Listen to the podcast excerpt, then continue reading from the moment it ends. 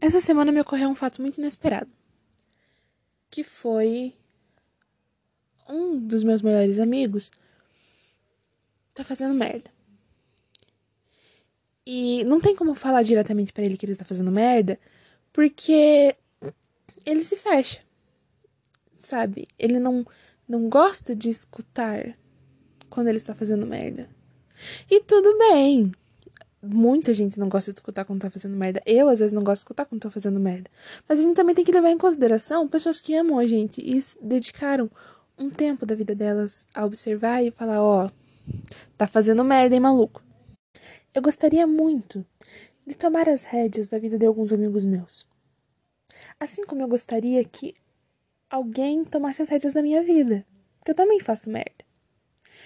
E é muito mais fácil pra gente tomar uma decisão racional sobre uma situação que a gente tá vendo de fora.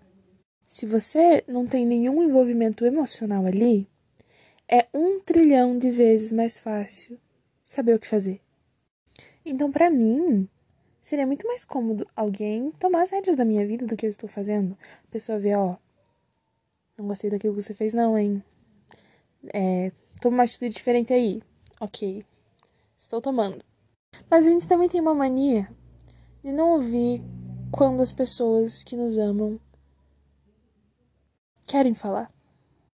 Principalmente quando é uma situação que a gente está envolvido sentimentalmente e emocionalmente, como é o caso desse meu amigo. E assim, são problemas que ele deveria tratar na terapia. Todo mundo tem problema que deveria ser tratado exclusivamente na terapia. Mas é impossível que a gente não vá pedir um conselho ou uma ajuda, qualquer coisa que seja, para um amigo que a gente confie. E nem sempre os conselhos de terceiros são verdades absolutas. Eu não tô falando isso. Só tô dizendo que talvez uma perspectiva diferente fosse o que faltava nessa situação. Talvez aquela pessoa tá tendo uma visão ampla e racional de uma coisa que você não consegue ver agora. Que já aconteceu comigo muitas vezes. De amigos meus virem me pedir certos conselhos e eu dizer coisas que eles não gostaram. Coisas que, ele, que eles se sentiram realmente atacados quando eu disse. Mas aí depois eles viram que era aquilo mesmo. Porque a gente, a gente fica cego a emoção cega a gente de uma maneira em, em, certas situações. E eu não tô dizendo que eu sou a dona da verdade. Eu já fiz isso muitas vezes. De pedir conselhos para amigos meus, eles disserem coisas que eu não queria ouvir. E eu simplesmente fechar os olhos e, e tapar os ouvidos e fingir que nada aconteceu. É muito difícil salvar quem a gente ama de situações em que elas não achem que precisam ser salvas. Ou talvez nem salvas, só se retirar daquilo a que elas estão se submetendo. Por que será que a gente é assim? Provavelmente Freud explique. Ou não.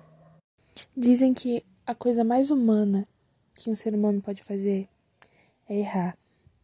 Mas eu acho que mais humano ainda do que errar é continuar no erro e não escutar quando outras pessoas dizem que você está errando. Isso é uma coisa completamente humana. É nossa marca registrada. E por mais que eu saiba que só a gente pode se ajudar, só você pode ajudar você mesmo, é impossível que alguém que te ame não tente te ajudar também. Mas quando a gente tá do outro lado da moeda, quando a gente é quem precisa ser ajudado, a gente não pensa nisso. A gente só pensa quando a gente tá ajudando. Eu disse uma coisa para um amigo meu hoje que cabe muito bem aqui, que é: às vezes a gente vê uma porta e acha que ela tá aberta, até você atravessar a porta e ver que era uma porta de vidro.